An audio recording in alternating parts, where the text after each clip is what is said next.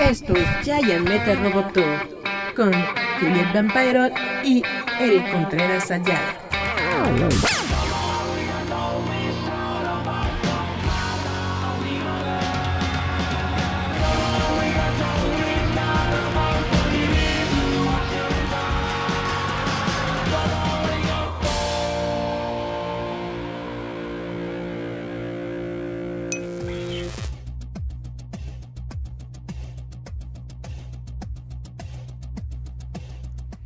Ya, ya, ya, ya, estamos en las noticias ñoñas, yo soy Eric Contreras y bueno, de lo que he recopilado para ustedes el día de hoy, resulta que se acaba de filtrar una foto, bueno, es una fotografía que subió una persona de, que, es miembro del, del crew de Stones de Ant-Man y The Wasp.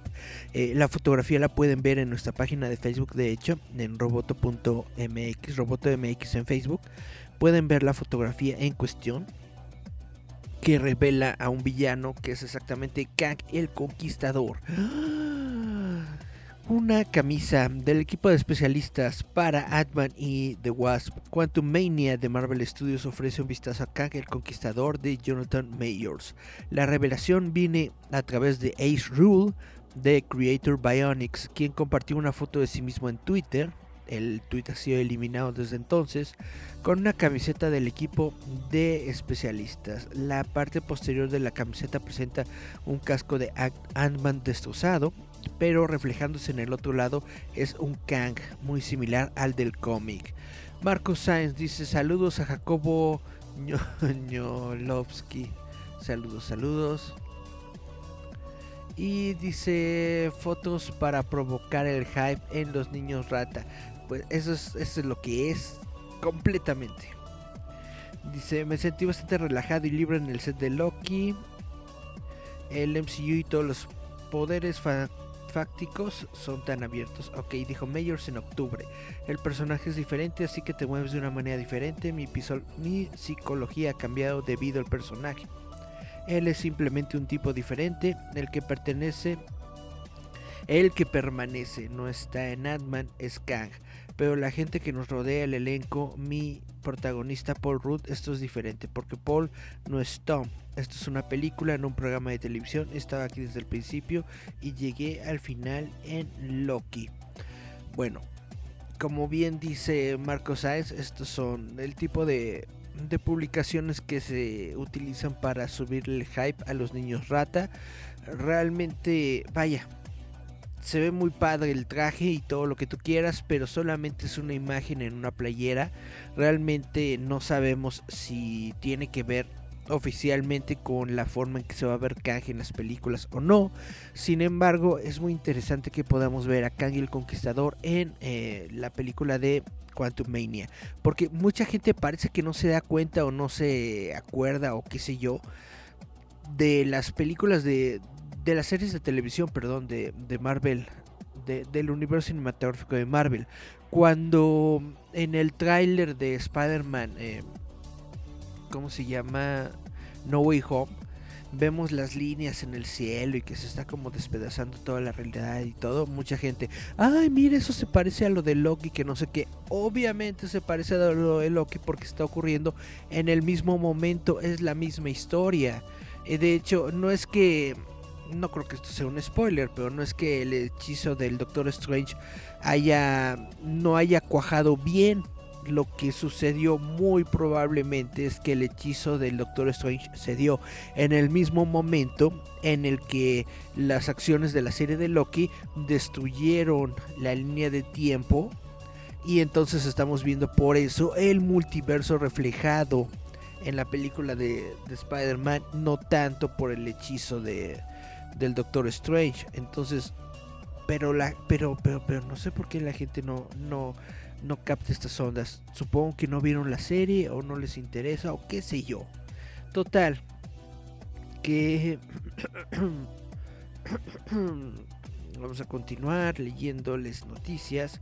Se acaba, bueno, acaba de trascender el nuevo equipo creativo de Batman, quien está asumiendo control de los lanzamientos de DC la próxima semana. El nuevo equipo creativo de Batman se está haciendo cargo de One Star Squadron y Krypton se explora en una nueva serie dentro de los lanzamientos de DC de la próxima semana. El escritor James Tinion IV y el artista Jorge Jiménez comenzaron su mandato en Batman en 2020. Tinion asumió el cargo de escritor de la serie con Batman número 86, Jiménez como su artista predominante desde el número 95 que involucró eventos cómicos del dúo como Batman The Joker War y Batman Fear State, este último cerrando la carrera del equipo, comenzando con Batman número 118, el escritor... ah, caray.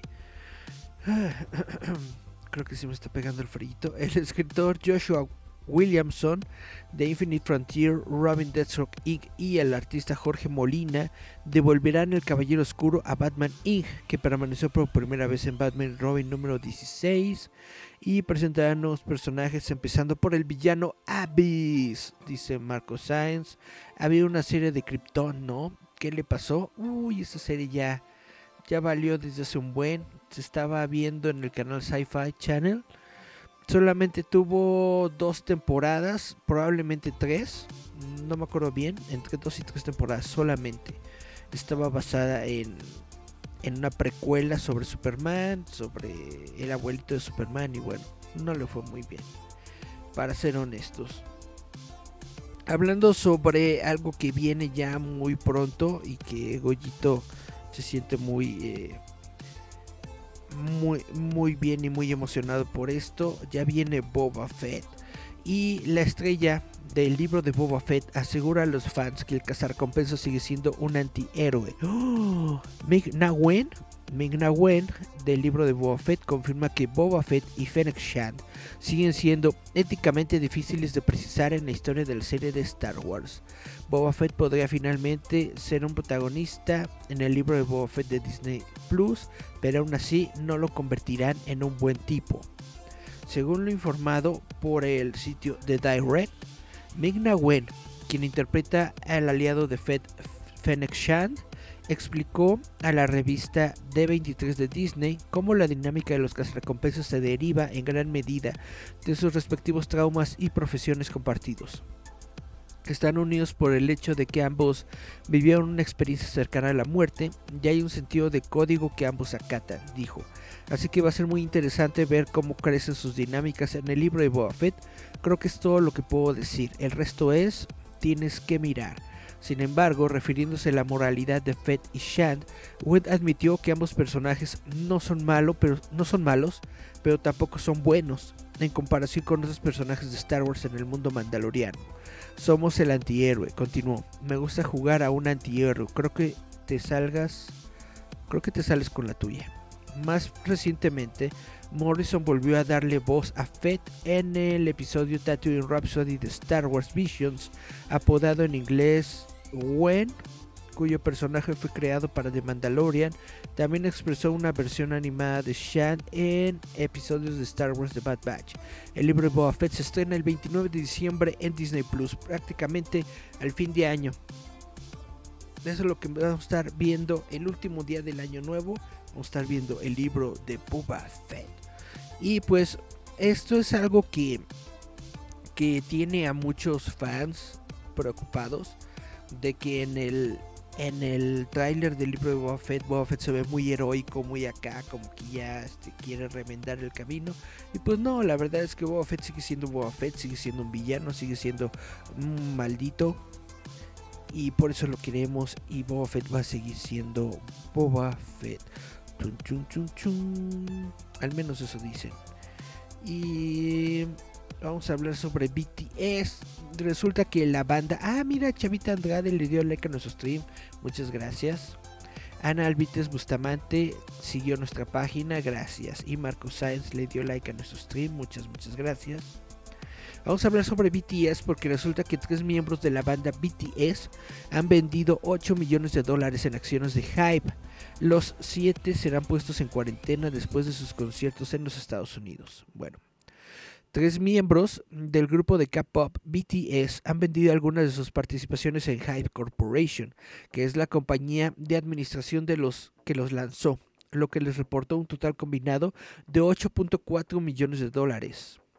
Eh, se espera que los siete ídolos se pierdan la entrega de premios de los Mnet Asian Music Awards en Seúl, luego de la reintroducción de las restricciones de salud en Corea del Sur debido a la variante Omicron del COVID.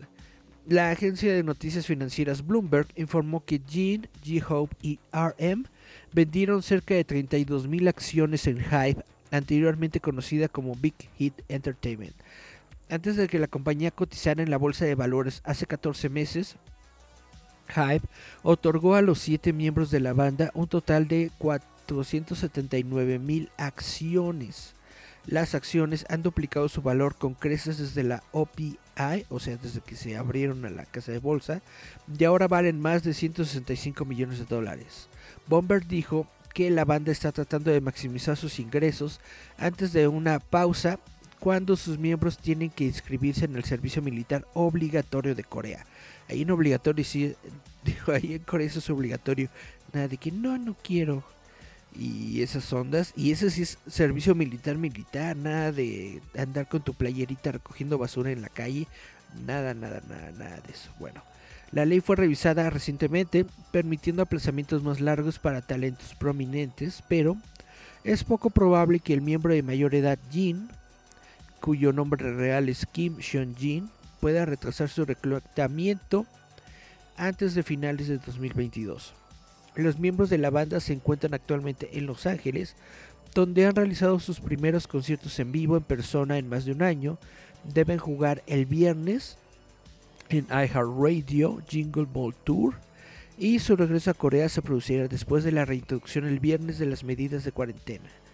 Todas las llegadas internacionales deberán someterse a cuarentena obligatoria durante 10 días durante las próximas dos semanas a partir del viernes, independientemente de si están vacunados o no, dijeron las autoridades sanitarias coreanas este jueves. Los ciudadanos coreanos y los residentes a largo plazo podrán aislarse en casa otros visitantes serán enviados a instalaciones seleccionadas por el gobierno. La autocuarentena obligatoria de 10 días hará que el grupo no pueda asistir al programa de los de estos eh, eh, premios Mama, informó la agencia de noticias John Hub.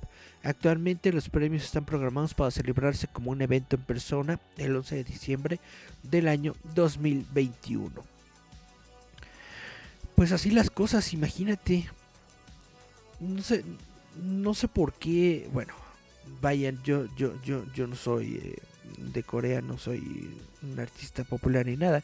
No entiendo las razones por las que están vendiendo sus acciones tan pronto. Pero pues solamente son tres de ellos. A lo mejor necesitaban dinero rápido y pues así las ondas. Eso es lo que pasa cuando le das dinero a tus artistas. Se lo gastan así, ¡fum! Bueno, eh, vamos a hablar un poquito de Netflix. Ustedes han visto series de crimen real en Netflix porque resulta que las ganancias de Netflix por series de crimen real se han disminuido en últimos días. Netflix ha lanzado nuevas series documentales originales sobre crímenes reales en todos los meses de 2021 antes de diciembre, pero estas series generalmente han tenido debuts menos exitosos en los Estados Unidos a medida que avance el año. Las dos primeras docuseries originales de Netflix sobre crímenes reales del 2021 fueron A Night Stalker, The Hunt for a Serial Killer y Crime Scene, The Vanishing at the Cecil Hotel. Ah, esa de el Hotel Cecil sí la vi. Y creo que Night Stalker también, sí. Estas dos series llegaron al top de Netflix de el top de 10 series de televisión de los Estados Unidos durante 10 días consecutivos después de su debut, según los datos proporcionados a Variety Intelligence Platform por la plataforma Flix Patrol.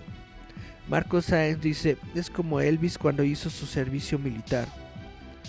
Elvis también, también se la perdonaron, ¿no? Bueno, siento que le hacen un servicio militar más levesón. Pero Netflix sí, sí no, Elvis sí tuvo un, servicio militar, sí fuerte ¿no? Bueno, no me acuerdo la verdad. Eh, la clasificación de los 10 primeros revela la serie más popular en los Estados Unidos. Netflix está separado de las clasificaciones recientemente reveladas de Netflix, todos los martes y revelan las series de televisión y películas más vistas por horas transmitidas a nivel mundial durante lunes a domingo. Desde febrero, Cocaine Cowboys eh, es la única serie documental original de Netflix sobre crímenes reales que se estrenó en 2001 y que se ha ubicado en el ranking de las 10 series de televisión más importantes del streaming.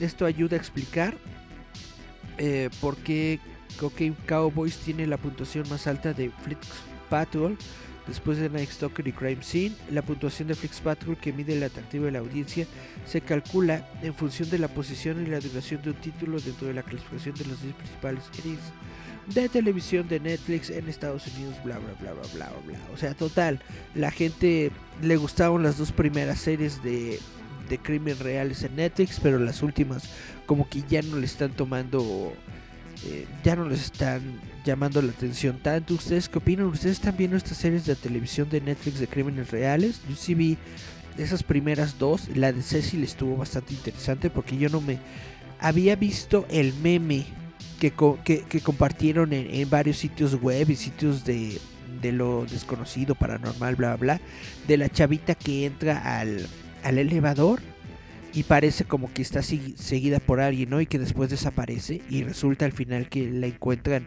en el tanque de agua del, hotel. Esta sí la había visto, eh, vaya, sabía esa historia por los memes nada más y por las creepypastas y ya después ver la historia eh, en el documental de Netflix pues sí bastante así de wow, ah no manches y estuvo muy cañón. Dice Marcos Sáenz, fue a la guerra de Corea. Exactamente. Yo sí me acordaba, me acordaba que, que Elvis sí le había pasado algo, algo, chonchillo. Porque es, es, esa es la cuestión. En, eso, en esas épocas, que eran los años que serán de 40, 50, en donde más o menos Elvis era chavillo, pues yo supongo que si todavía hay conflictos bélicos en el, en el mundo y sobre todo en los Estados Unidos que les gusta mucho meterse en donde no les llama la en donde no les llaman, pues más. Así que Elvis fue a la guerra de Corea. Qué gachito. Dice Marco Sainz, solo vi la del jugador de americano que se volvió loco por los golpes en la cabeza. Ah, no manches, esa no la he visto. La voy a buscar. Eh, me llama la atención también, hubo una película con, con Will Smith, ¿no? Sobre estas ondas. La verdad no, no he checado mucho el tema. Como no me gusta mucho el americano, pues no, he, no lo he buscado activamente. Pero suena interesante esto de los golpes en la cabeza. Y cómo es posible que a la gente no se le ocurra que los golpes en la cabeza pueden ser dañinos para la gente. Pues sí, obvio, obvio, obvio. Y bueno, ¿alguien de ustedes juega cartas? juegos de cartas porque resulta que Magic the Gathering acaba de anunciar un nuevo, un nuevo modo de juego que se llama Alquimia, que se inclina hacia lo digital. El nuevo modo Alchemy de arena recibirá actualizaciones de equilibrio frecuentes en lugar de prohibiciones. El desarrollador el desarrollador de Magic the Gathering, Wizard of the Coast, ha anunciado un nuevo formato de juego que llegará exclusivamente a MTG Arena, o sea, el juego móvil digital, el 9 de diciembre. Este nuevo modo llamado Alchemy reequilibrará regularmente las cartas en lugar de prohibirlas por completo, además de introducir nuevas cartas solo digitales. O sea, para que no estén diciendo, no, es que este cuate tiene al Exodia el prohibido y siempre nos está matando. el Exodia no es de Magic, pero es un ejemplo. Eh, en lugar de, de no permitirte tener a tu Exodia el prohibido, le van a modificar para que no sea tan, tan perro. Dice Marco Sáenz, la mente de un asesino se llama. Ah, eso suena muy interesante, lo voy a ver. Es más, ahorita mismo terminando el programa voy a meterme a Netflix. Bueno, si bien Alchemy utiliza los mismos conjuntos y el mismo programa de rotación que el modo estándar, Wizards of the Coast es explícito sobre el hecho de que esto no pretende reemplazar lo que ahora llama formatos impresos. En su lugar, utiliza Alchemy para crear algo nuevo que sea gratuito, para adoptar más plenamente la naturaleza digital de arena de una manera que otros juegos de cartas digitales como Hearthstone ya lo han hecho. Esto significa que ciertas cartas impresas tendrán versiones con texto reequilibrado o habilidades que solo se ven en alquimia. Por ejemplo, cartas notablemente fuertes como Epiphany de Alron y Goldspan Dragon recibirán nerfs, van a ser nerfeadas. Mientras que las cartas potencialmente subestimadas como Plylat World Sculptor serán mejoradas. Las nuevas versiones de las tres cartas se pueden ver en la galería de Wizards of the Coast, quien dice que planean vigilar de cerca la meta de Alchemy y hacer unos ajustes aproximadamente una vez al mes para cambiar las cosas. Además de cambiar las cartas antiguas, se lanzarán nuevos conjuntos completamente, eh, perdón, complementarios de Alchemy a través de paquetes de refuerzo específicos aproximadamente entre 4 en seis semanas después de cada conjunto principal. Las cartas dentro de ellas contarán con mecánicas solo digitales, similares a las que se introdujeron por primera vez en Jumpstart, y se ajustarán en respuesta directa a cómo el metajuego parece estar temblando en este momento. Ok. El primero de estos conjuntos complementarios estará en el mundo del eh, último conjunto, Innistrad, Crimson Bow, y presentará 63 cartas nuevas. Y Wizards of the Coast dice que tenía la intención explícita de ayudar a dar un impulso a los mazos con temas de zombies. Si bien la reproducción en papel y los formatos de borrador habituales continuarán como de costumbre, Wizards of the Coast dijo que la necesidad de algo como Alchemy surgió del hecho de que los formatos se resuelven significativamente más rápido en un entorno digital estándar seguirá estando disponible en arena como de costumbre, pero aquellos que busquen un metajuego que evolucione con más frecuencia ahora también tendrán Alchemy como una opción.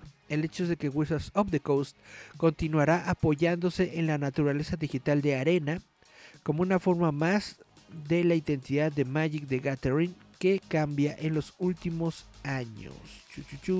¿Ustedes qué opinan? ¿Ustedes juegan Magic the Gathering? Ahorita se está poniendo muy popular, sobre todo entre la ñoñiza, por, eh, porque Magic está teniendo cartas especiales que han hecho eh, inclusiones, eh, ¿cómo se llama? Colaboraciones con algunas series de televisión como Stranger Things o como juegos como Fortnite y Street Fighter. Inclusive hubo una una, edición especial con arte de Bob Ross. Entonces ahorita como que eh, Wizards of the Coast le quiere meter mucho hype a, su juego de cartas. Le quiere meter mucho hype a, a, Magic. Metiéndola dentro de la cultura popular. Y con lo que se ve en estos momentos. Pues metiéndole estas ondas digitales para mejorar las cartas o hacerlas diferentes a las físicas. ¿Ustedes qué opinan? ¿Ustedes si les gustan las cartas? Déjenme sus comentarios. chan, chan, chan.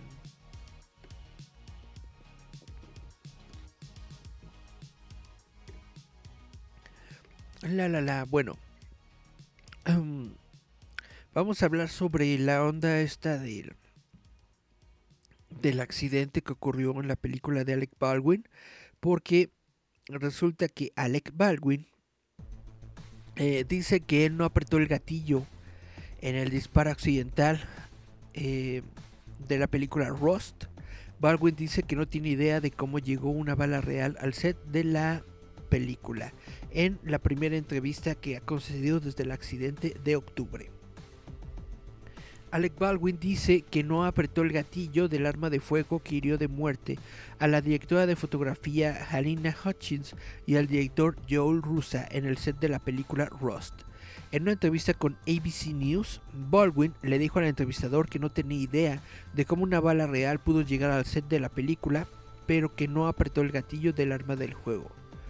No, no, no, nunca apuntaría con un arma a nadie y nunca apretaría el gatillo, nunca, dijo el actor de 63 años a George Stephanopoulos de ABC, de ABC, cuando se le preguntó si había apretado el gatillo.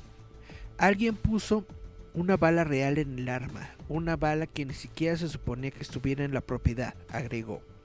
Los comentarios se hicieron como parte de una entrevista con la cadena que se transmitirá en su totalidad a fines de esta semana.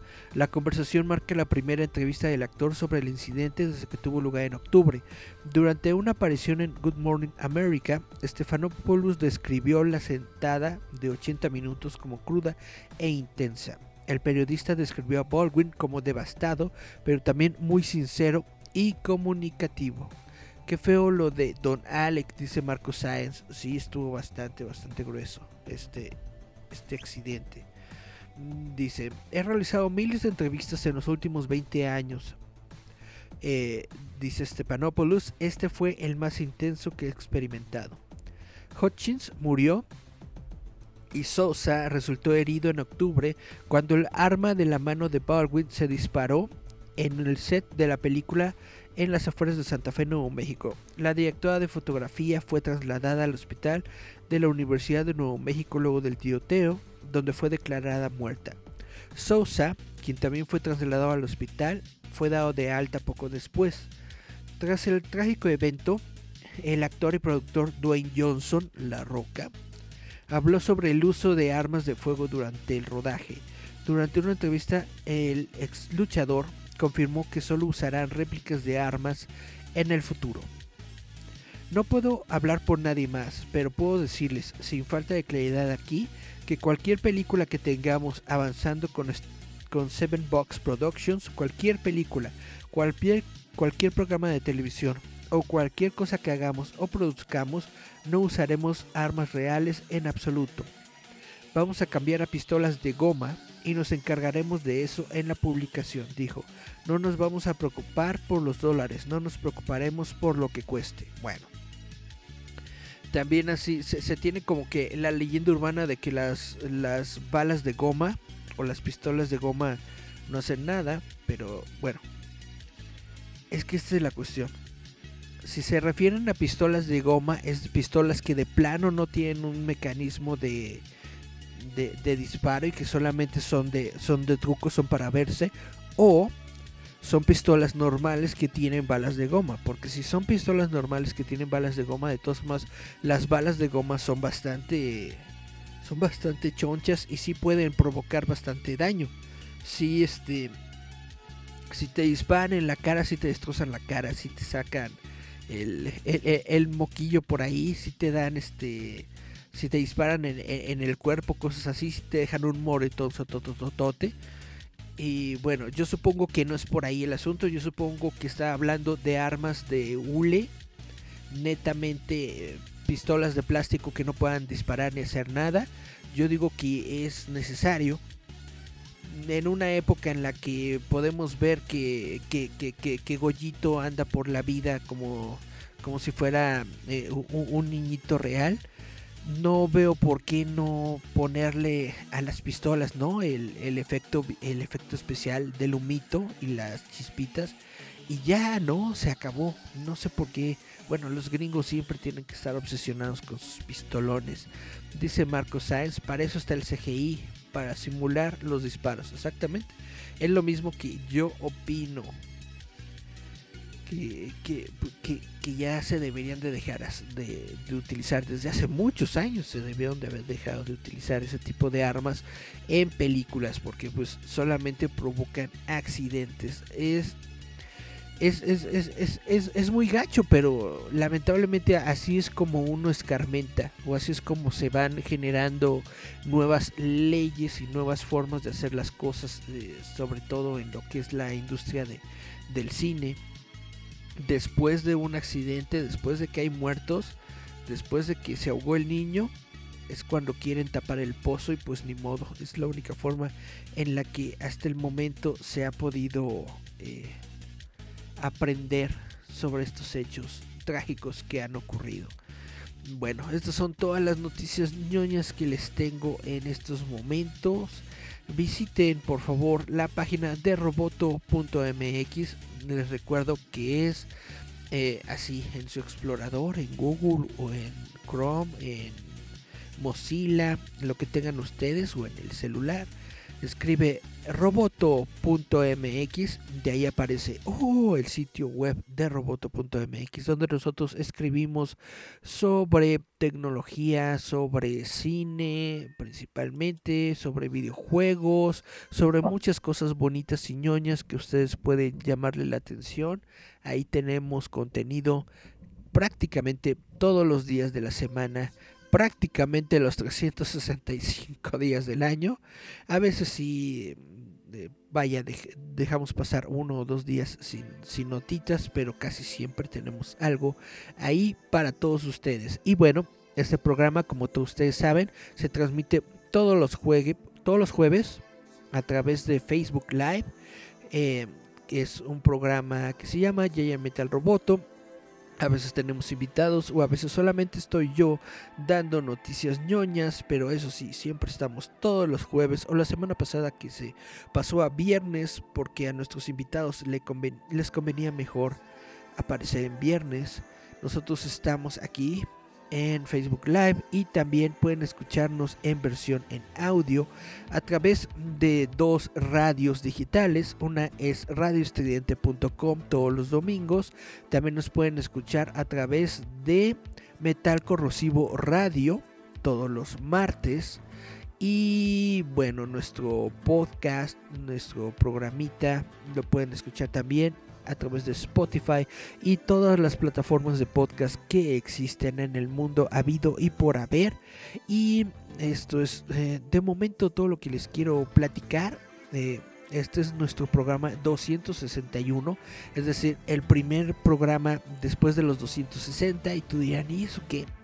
Bueno, 260 es 52 por 2. Eh, cada año tiene 52 semanas, perdón, perdón, se, me está yendo la onda. 260 es 52 por 5.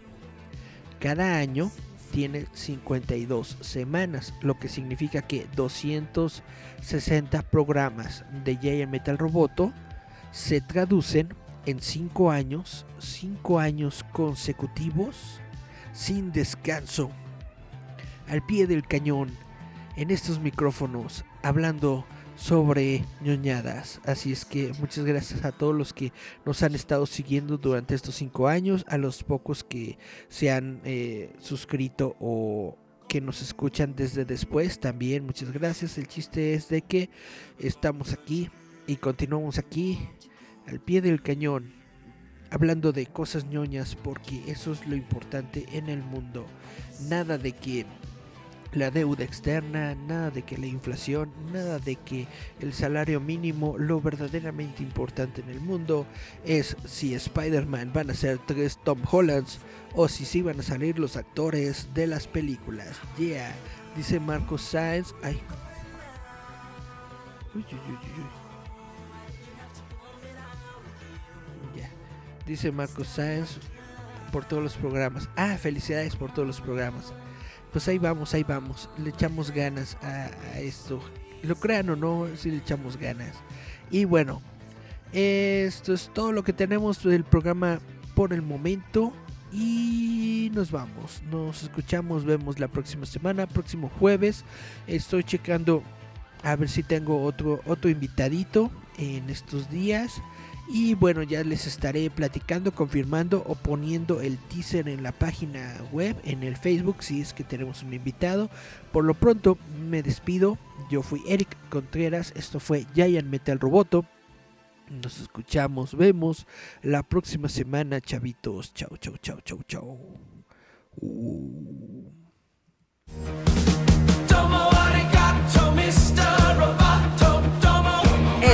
Esto es Giant Metal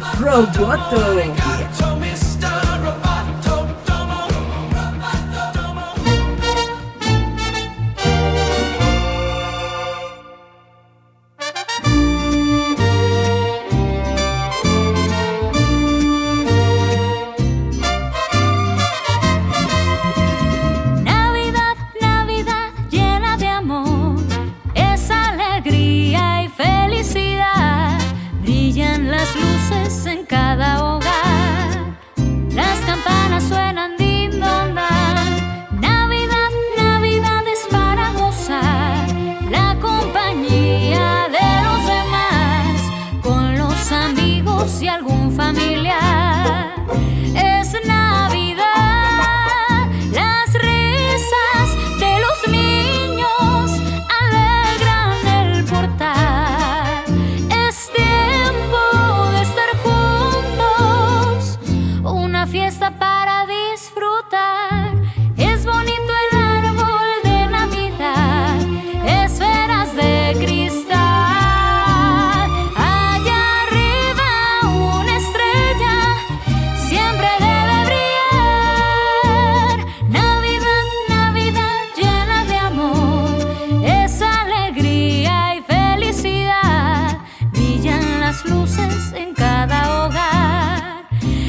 tonight.